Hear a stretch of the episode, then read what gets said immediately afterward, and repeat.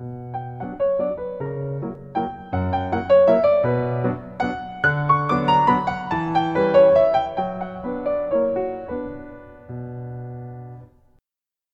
cet épisode, La sublimation entre souffrance et plaisir au travail, Christophe Dejour développe ses thèses sur la psychodynamique du travail qu'il a particulièrement approfondie. Il examine la clinique du travail sous l'angle de la sublimation qu'il décompose en corps-propriation, rapport à l'autre et rapport à la civilisation.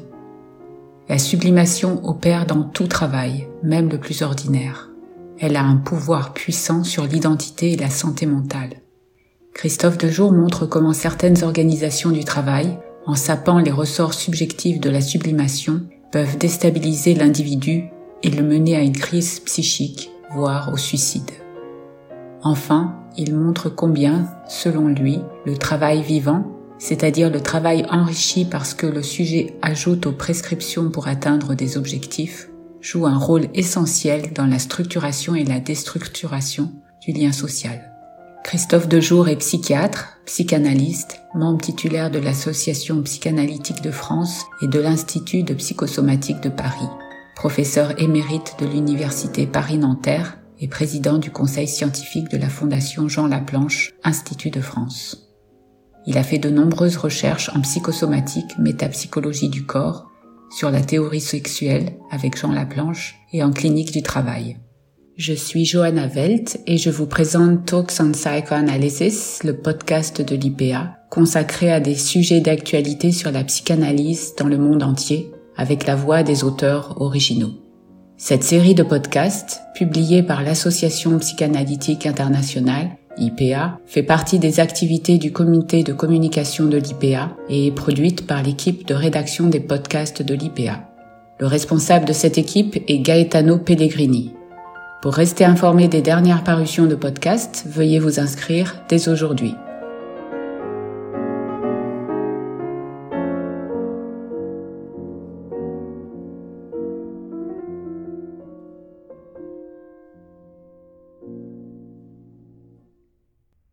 La sublimation entre souffrance et plaisir au travail.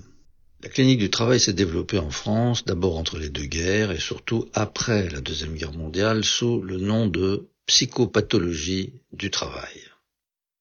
En raison de l'expansion du domaine clinique, du rapport entre la pathologie mentale et le travail au domaine du plaisir, jusqu'au domaine du plaisir au travail, une nouvelle appellation a été proposée en 1992, à savoir la psychodynamique du travail, pour rassembler toutes ces recherches qui vont de la souffrance jusqu'au plaisir dans le travail, des pathologies mentales jusqu'à l'accomplissement de soi par le travail. Cette clinique est d'une grande richesse et d'une extrême diversité. Mais la psychodynamique du travail n'est pas qu'une discipline clinique. Elle est aussi une théorie centrée sur l'analyse des processus en cause dans l'étiologie de la souffrance et des pathologies, aussi bien que du plaisir et de la santé en rapport avec le travail. L'une des thèses principales de cette théorie a été formulée sous le nom de centralité du travail pour la subjectivité. Longtemps ignorée, voire rejetée par les psychanalystes, la psychodynamique du travail s'est développée surtout grâce à la confrontation avec d'autres disciplines.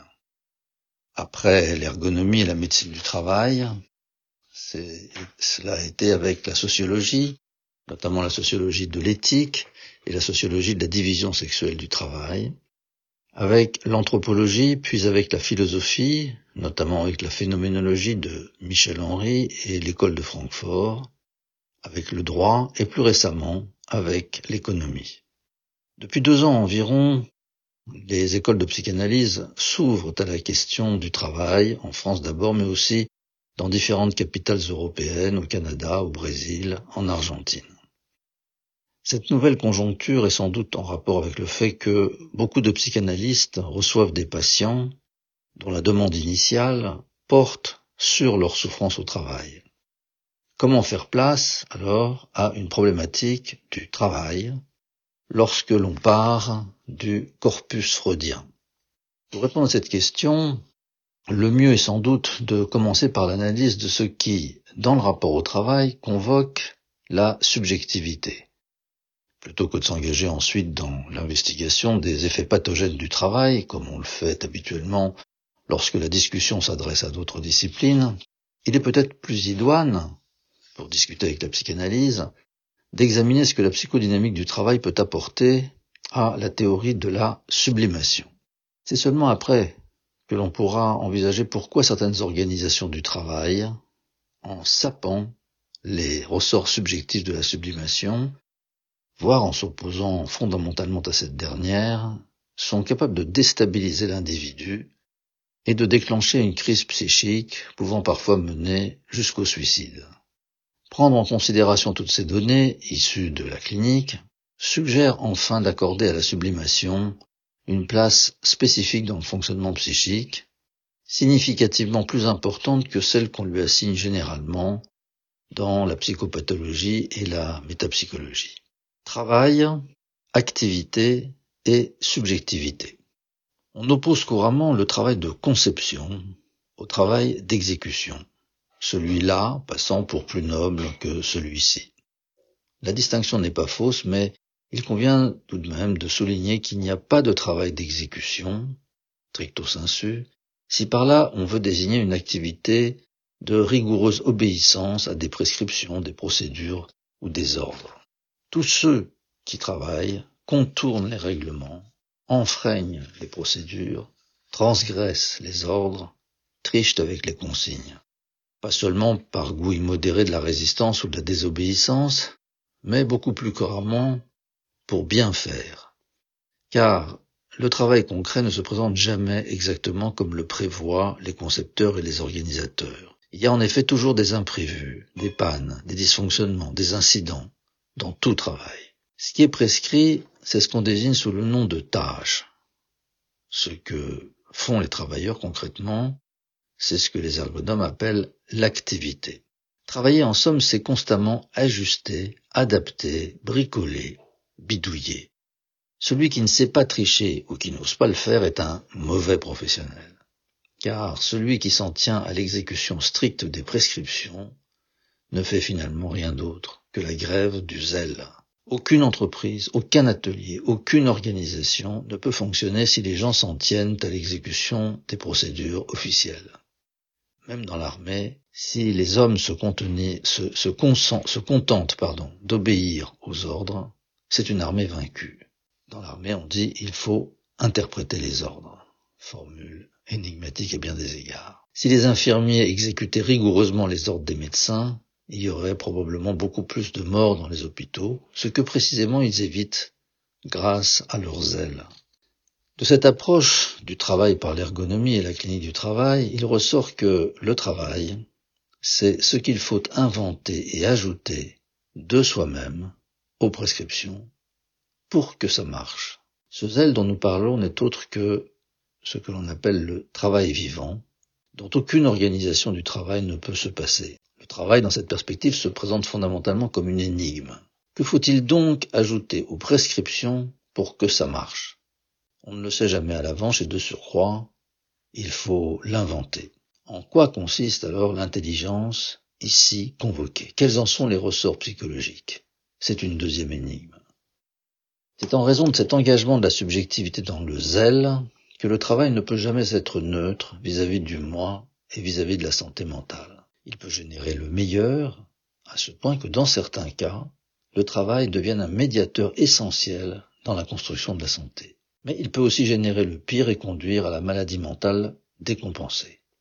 En d'autres termes, le travail ne peut pas être considéré comme un environnement. Au contraire, il pénètre au plus profond de la subjectivité. C'est pourquoi le travail est si important pour la psychanalyse. Le travail vivant. Le travail vivant, c'est ce que le sujet doit ajouter aux prescriptions pour atteindre les objectifs. Le travail, en effet, est toujours grevé d'incidents de dysfonctionnement des objets techniques, qu'il s'agisse de la centrale nucléaire, de l'avion ou du terminal d'ordinateur, il est grevé de contre-ordres venant de la hiérarchie, de perturbations venant de demandes urgentes formulées par des tiers, de manquements des collègues à leurs engagements, de désistement de dernière minute des clients, etc. C'est ce qu'on appelle le réel du travail. Le réel, c'est ce qui se fait connaître à celui qui travaille par sa résistance à la maîtrise. L'expérience du réel du monde, c'est-à-dire de sa résistance à la maîtrise, se fait inévitablement sur le mode de l'échec, c'est-à-dire fondamentalement d'une expérience affective, surprise, désagrément, agacement, irritation, déception, colère, sentiment d'impuissance. Tous ces sentiments font partie intégrante du travail. Ils sont la matière première fondamentale de la connaissance du monde. C'est d'abord affectivement que le réel du monde se révèle au sujet qui travaille. Celui qui est insuffisamment sensible est inévitablement un maladroit. Il casse les machines parce qu'il ne sait pas sentir affectivement quand elles peinent. Le soignant maladroit déstabilise le malade parce qu'il ne reconnaît pas affectivement l'angoisse de l'autre. Pour éprouver affectivement le réel, et donc pour connaître le monde, il faut un corps. D'abord, parce que c'est avec le corps qu'on éprouve les affects. Travailler donc, c'est d'abord échouer. Mais c'est ensuite se montrer capable d'encaisser l'échec, d'essayer d'autres modes opératoires, d'échouer encore, de revenir à l'ouvrage, pas abandonner, d'y penser en dehors du travail, d'accepter une certaine invasion par la préoccupation du réel et de sa résistance, jusque dans l'espace privé. Comme les jeunes psychanalystes, par exemple, qui parlent inlassablement et en toutes circonstances de psychanalyse, de leurs difficultés pratiques et des succès qu'ils rencontrent. Et eh bien, de la même façon, le jeune ingénieur de conduite ou de maintenance d'une centrale nucléaire doit accepter de se faire habiter 24 heures sur 24 par les enjeux de son travail. Travailler, ce n'est pas seulement échouer, c'est donc aussi être capable d'endurer l'échec aussi longtemps que cela sera nécessaire pour trouver la solution permettant de surmonter le réel. La corpropriation. À la vérité, cette endurance à l'échec est décisive. C'est que pour trouver la solution, il faut établir au préalable une véritable intimité avec la résistance du réel. Il faut faire corps avec elle. Et l'on peut montrer que l'énigme du réel, qui se présente dans tout travail, nécessite d'abord d'être appropriée selon des modalités spécifiques pour être déchiffrée. Trouver la solution qui convient est impossible sans formation préalable d'une familiarité subjective et affective entre le corps et le réel que le philosophe Michel Henry a théorisé sous le nom de corpropriation, corpropriation d'un seul mot, C-O-R-P-S, P-R-O, P-R-I-A-T-I-O-N, corpropriation du monde. Cette corpropriation n'est pas seulement cognitive. L'essentiel de son génie se joue dans le corps à corps avec le réel. En fin de compte, chaque nouvelle configuration du réel, rencontrée dans le travail, convoque la formation de nouvelles habiletés dont le travailleur ne disposait pas jusque-là. De sorte que le travail, entendu comme travail de production, le terme reconnu c'est poiesis, pour, pour être de qualité, ce travail convoque la subjectivité jusque dans ses assises les plus intimes, à savoir le corps, le corps comme lieu de l'expérience subjective.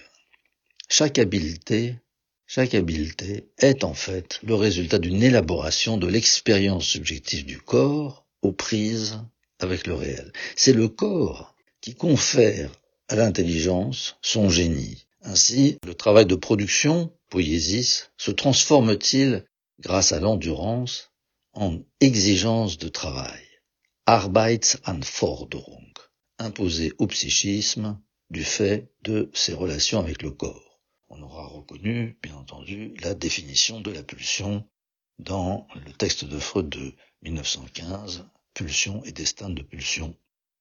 Pour autant que ce, soit dans le corps que s'éprouve d'abord la résistance du réel. Le lexique freudien est truffé d'occurrences du terme Arbeit.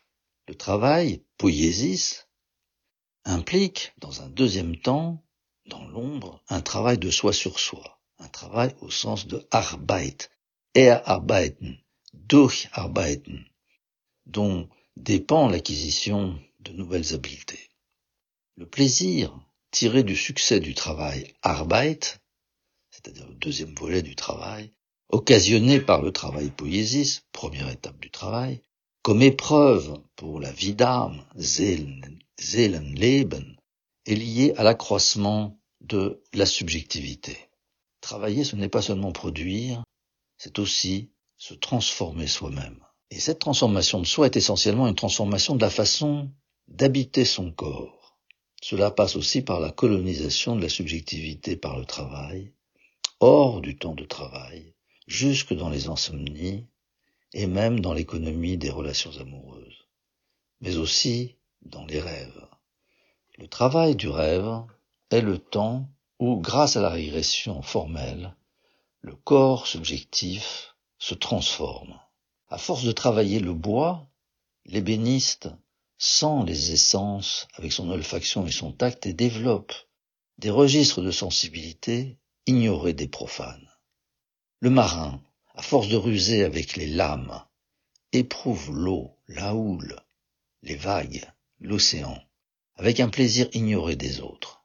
À force d'en découdre avec son instrument, le violoniste entend, dans l'art de l'autre virtuose, des sonorités auxquelles il n'aurait pas eu accès avant d'avoir travaillé lui-même son violon. Ce que je dis du travail de la matière est aussi valide dans le travail intellectuel. C'est avec son corps que l'enseignant ou le comédien sent et suit l'écoute de son public, puis ajuste son savoir-faire corporel qu'on désigne sous le nom d'agir dramaturgique, pour susciter leur attention. C'est avec son corps qu'on éprouve affectivement le contact avec les patients et qu'on acquiert une connaissance de leur état psychique, une connaissance par corps. C'est une expression empruntée à Bourdieu qui, de son côté, l'employait à un autre dessin. La façon dont le travail ordinaire convoque la subjectivité du travailleur habile constitue le premier niveau de la sublimation. Travail, coopération et activité déontique. Bien que tout ce qui concerne le rapport solipsiste à la tâche soit déjà fort complexe, s'en tenir à cette analyse de la centralité subjective du travail est une simplification injustifiée. Le travail en effet implique aussi, dans la plupart des situations ordinaires, le rapport à autrui. On travaille pour quelqu'un, pour un client, pour un chef, pour ses subordonnés, pour des collègues. Le travail implique aussi parfois le collectif avec en son centre la question de la coopération. Or, il en va de la coopération comme de l'activité, le concept dont il était question tout à l'heure, à savoir qu'il existe toujours un décalage entre l'organisation du travail prescrite, ce que on désigne sous le nom de coordination, et l'organisation du travail effective, ce qu'on désigne sous le nom de coopération. La coopération, c'est autre chose que la coordination. Elle, implique un remaniement consensuel de l'organisation prescrite. Pour cela, il faut à ceux qui s'efforcent de travailler ensemble, dans un collectif ou une équipe, il leur faut remanier la division des tâches et des hommes en inventant des règles pratiques admise et respectée par tous. Faute de temps, je ne peux pas commenter ici tous les chaînons intermédiaires de la construction d'une coopération. Je signalerai seulement que cela exige que s'établissent entre ceux qui travaillent des relations de confiance. C'est la condition pour que chacun ose montrer aux autres comment il travaille, sans craindre qu'en révélant ses tricheries, cela ne se retourne contre lui. La coopération repose sur une activité complexe de confrontation entre les différentes façons intelligentes de tricher avec les prescriptions. Confrontation orientée vers la recherche d'accords et de consensus sur ce qui est efficace et ce qui l'est moins, sur ce qui est bien et mal, juste et injuste. C'est une activité de construction d'accords et de règles sur la façon d'interpréter les ordres et les prescriptions. On peut montrer facilement à partir de l'analyse du processus de construction des règles qu'une règle n'a jamais seulement une vocation technique. Elle est en même temps et toujours une règle sociale qui organise la civilité et le vivre ensemble. Travailler, ce n'est jamais uniquement produire, c'est aussi vivre ensemble. Règles de travail et convivialité vont toujours de pair. À cette activité de construction de règles, qui consomme une bonne partie de notre temps et de notre énergie, par exemple dans les sociétés de psychanalyse, on donne le nom d'activité déontique. Il n'y a, à proprement parler, de collectif que lorsqu'il y a des règles qui organisent l'activité commune. Sinon, ce n'est pas un collectif, c'est un groupe ou une foule, voire une masse. L'activité déontique fait partie intégrante du travail ordinaire et elle conduit à des différenciations parfois très marquées entre équipes et entre collectifs, entre styles de travail, entre les écoles par exemple.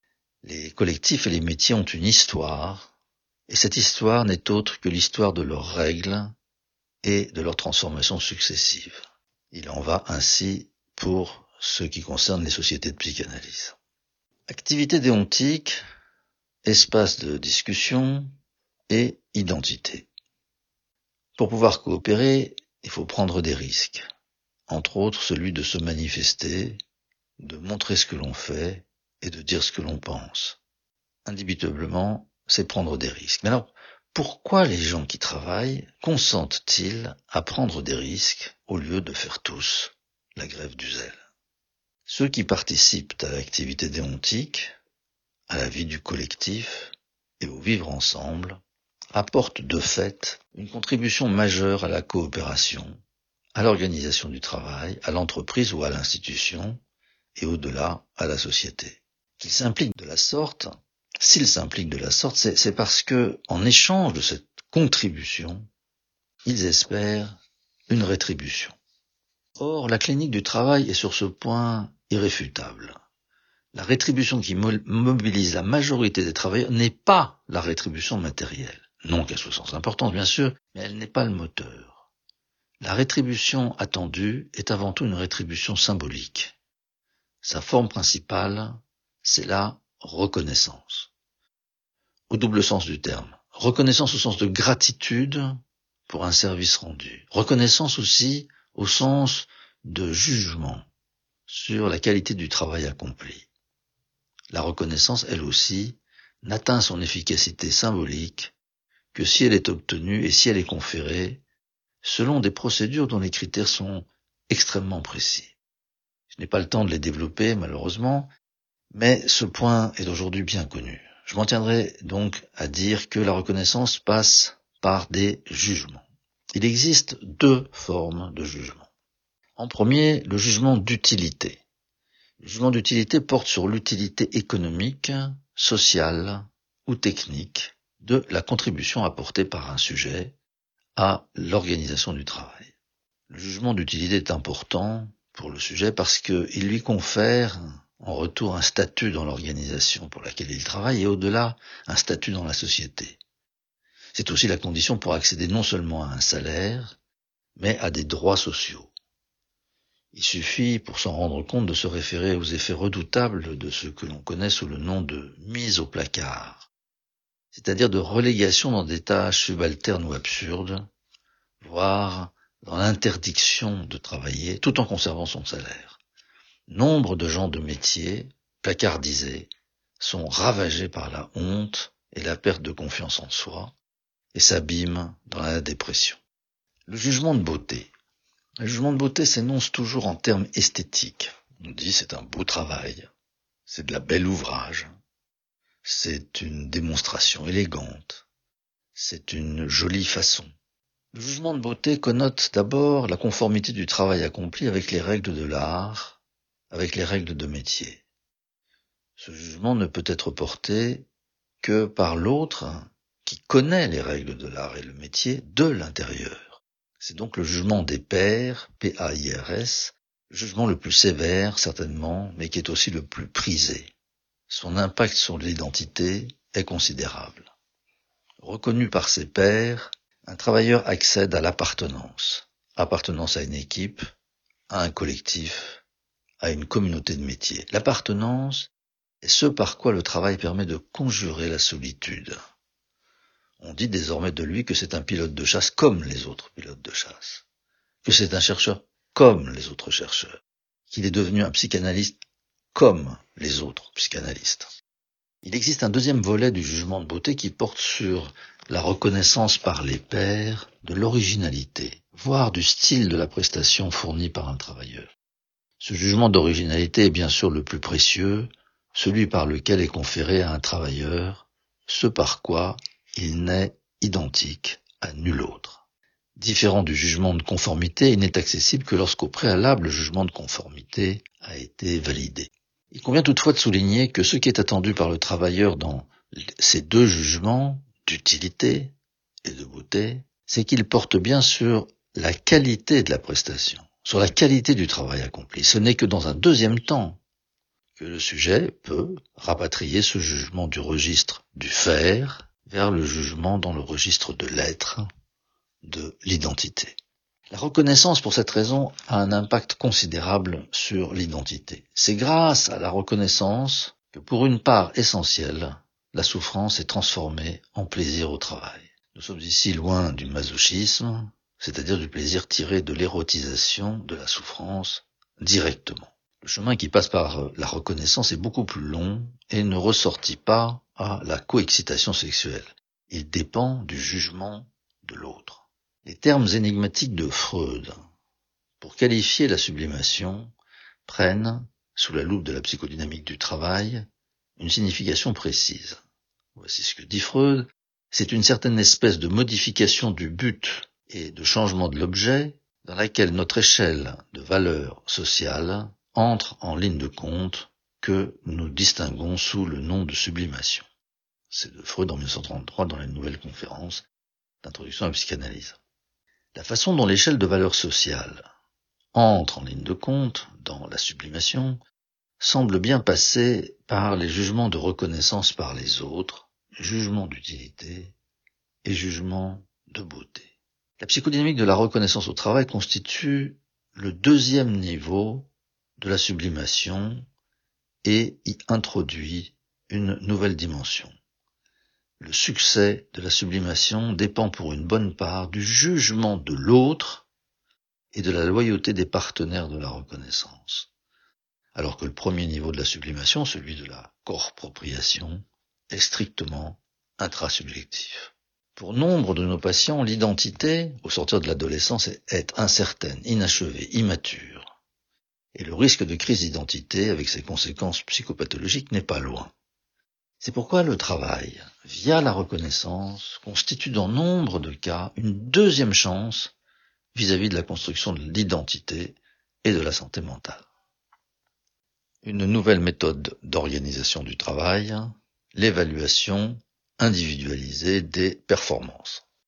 Alors que la colonisation du monde du travail par les nouvelles méthodes de gestion battait son plein, une nouvelle méthode d'organisation étroitement liée à la doctrine gestionnaire a été introduite dans la plupart des entreprises privées aussi bien que dans les services publics. Il s'agit de l'évaluation individualisée des performances. Cette méthode est présentée comme un moyen objectif d'évaluer le travail de chaque individu et de le rendre comparable à celui des autres salariés. L'évaluation individualisée repose sur le principe d'une analyse quantitative et objective du travail passant par le mesurage des résultats. L'évaluation du travail par des méthodes objectives et quantitatives de mesurage repose sur des bases, scientifiques erronées. Cette méthode d'évaluation quantitative est fausse et le sera toujours. Elle génère de ce fait des sentiments d'injustice qui ont aussi des effets délétères sur la santé mentale. Mais le plus grave est probablement dans les effets de cette méthode sur le travail collectif, sur la coopération et sur le vivre ensemble. L'évaluation individualisée et quantitative des performances, en effet, met tous les salariés en concurrence les uns avec les autres. Les succès d'un collègue deviennent une menace pour le salarié. C'est maintenant chacun pour soi, et tous les coups sont permis. La méfiance et la peur s'abattent sur le monde du travail. La déloyauté devient banale, la prévenance, l'entraide disparaissent, on ne se parle plus les solidarités ont fondu. À la fin, chacun se retrouve seul au milieu de la multitude, dans un environnement humain et social qui revêt bientôt les allures de l'hostilité. La solitude s'abat sur le monde du travail et cela change radicalement la donne en ce qui concerne le rapport subjectif au travail et la santé mentale. Contrairement à ce qu'affirment certains auteurs, le harcèlement au travail n'est pas nouveau. Si effectivement les victimes du harcèlement augmentent considérablement, ce n'est pas à cause du harcèlement lui-même, c'est à cause de la solitude. Car face au harcèlement, face à l'injustice, et même plus trivialement face aux difficultés du travail ordinaire, et aux échecs que comporte toute vie professionnelle, il n'est pas du tout identique d'y faire face avec l'aide et la solidarité des autres, ou au contraire de se retrouver seul, isolé, et dans un environnement humain potentiellement hostile. La multiplication actuelle des suicides au travail ne résulte pas seulement des injustices, de la disgrâce ou du harcèlement, elle résulte principalement de l'expérience atroce du silence des autres, de l'abandon par les autres, du refus de témoigner des autres, de la lâcheté des autres. La souffrance éthique. C'est dans ce contexte troublé que certains travailleurs en viennent à accepter de mettre leurs ailes, c'est-à-dire leur intelligence, au service d'objectifs que leur sens moral réprouve. Par exemple, pour atteindre le chiffre d'affaires auquel on s'est engagé, en signant un contrat d'objectif, il faut de fait gruger les clients. Ou encore, pour augmenter le rendement de son équipe, il faut bien que le manager manipule les subordonnés en usant alternativement de la promesse et de la menace. Pour se faire aider dans l'art de duper le client ou de manipuler les subordonnés, on bénéficie de formations ad hoc et des scripts s'affichent sur l'écran d'ordinateur destinés à assister l'opérateur dans le détournement des questions embarrassantes posées par les clients ou dans le choix des formulations les plus aptes à impressionner les subordonnés. En d'autres termes, il s'agit désormais de mentir aux clients et aux subordonnés et de les manipuler sur ordre. Mensonges et manipulations sont prescrits. Quels que soient les moyens utilisés et les manquements au règlement, la direction fermera les yeux si le chiffre d'affaires est atteint. Naguère, les salariés n'auraient pas accepté d'obéir à ces injonctions parce qu'elles sont en contradiction avec les valeurs du service public et de la loyauté à l'égard des usagers. Mais aujourd'hui, le salarié hésite, car tous les autres depuis les dirigeants jusqu'aux collègues, des cadres aux subordonnés, tout le monde consent à mettre son zèle au service d'actions que la conscience morale réprouve. S'ouvre ici le nouveau chapitre en clinique du travail de ce que l'on désigne sous le nom de souffrance éthique, c'est-à-dire de la souffrance en rapport avec l'expérience de la trahison de soi. Ce qui est grave ici du point de vue psychopathologique, c'est qu'un verrou supplémentaire de la sublimation a été violé notre, je reprends le, terme de Freud, notre échelle de valeur sociale, nous l'avons vu précédemment, renvoie à la reconnaissance. Dans la première approche que nous en avons donnée, l'échelle de valeur sociale passait par le jugement de l'autre. Le nouveau chapitre de la souffrance éthique permet de rendre mieux saisissable un deuxième volet de la façon dont notre échelle de valeur sociale entre en ligne de compte, à savoir le jugement que le sujet porte lui-même, non seulement sur la qualité de sa contribution au regard de la production, mais sur la valeur éthique de sa prestation. Car par son activité de production, le travailleur engage de facto le destin de l'autre, en particulier du client, qu'on l'enjoint à duper, ou du subordonné, qu'on somme de mettre sous pression. C'est dire que le travail ne se réduit pas à une activité. Il implique des dimensions qui relèvent en propre de l'action, au sens qu'Aristote donne au concept de praxis c'est-à-dire action moralement juste. Les nouvelles pathologies liées à la souffrance éthique montrent que derrière le terme de valeur se trouve implicitement désigné le soubassement éthique de la sublimation qui engage ce qui, dans le narcissisme, ressortit à l'estime de soi. C'est en quelque sorte le troisième niveau de la sublimation. Lorsque le travail vivant est effectivement jugé et délibérément orienté en vue d'honorer la vie, alors les effets en retour du travail sur l'identité ou sur le moi se traduisent par l'accroissement de l'estime de soi et de l'amour de soi. En consentant à mettre son zèle au service d'ordre et de prescription qui déshonorent la culture, au double sens allemand de culture et de civilisation, le travailleur fragilise encore davantage les bases intrasubjectives de son identité et se rend encore plus dépendant de la reconnaissance par l'entreprise pour maintenir son identité. Et de fait, ceux qui sont le plus exposés au suicide sont, parmi les travailleurs, ceux qui se sont le plus impliqués dans leurs tâches. Les bras cassés, ceux qui font le minimum syndical, les glandeurs, ne se suicident pas lorsqu'ils entrent en disgrâce. La clinique du travail, en procédant à l'investigation des suicides au travail, suggère que le travail engage la subjectivité et l'identité de tous ceux qui s'impliquent authentiquement dans l'éthos du travail de qualité. Le travail peut générer le meilleur lorsqu'il ouvre sur la sublimation et permet de porter jusqu'à son terme une activité socialement valorisée. Les suicides au travail sont d'apparition récente puisque les premiers recensés remontent en France à 1995. Ils marquent un tournant historique dans la mesure où ils signent l'apparition de la souffrance éthique chez ceux qui sont conduits par les nouvelles formes d'organisation du travail à faire l'expérience de la trahison de soi. Ce tournant travail vivant et théorie sociale. Ce tournant historique est une menace pour les individus, mais il est aussi une menace pour la civilisation, parce qu'il marque la possibilité de rompre la continuité entre le travail ordinaire et la culture. La culture, en effet, est ce qui, dans les œuvres humaines, s'accumule au cours des âges pour honorer la vie.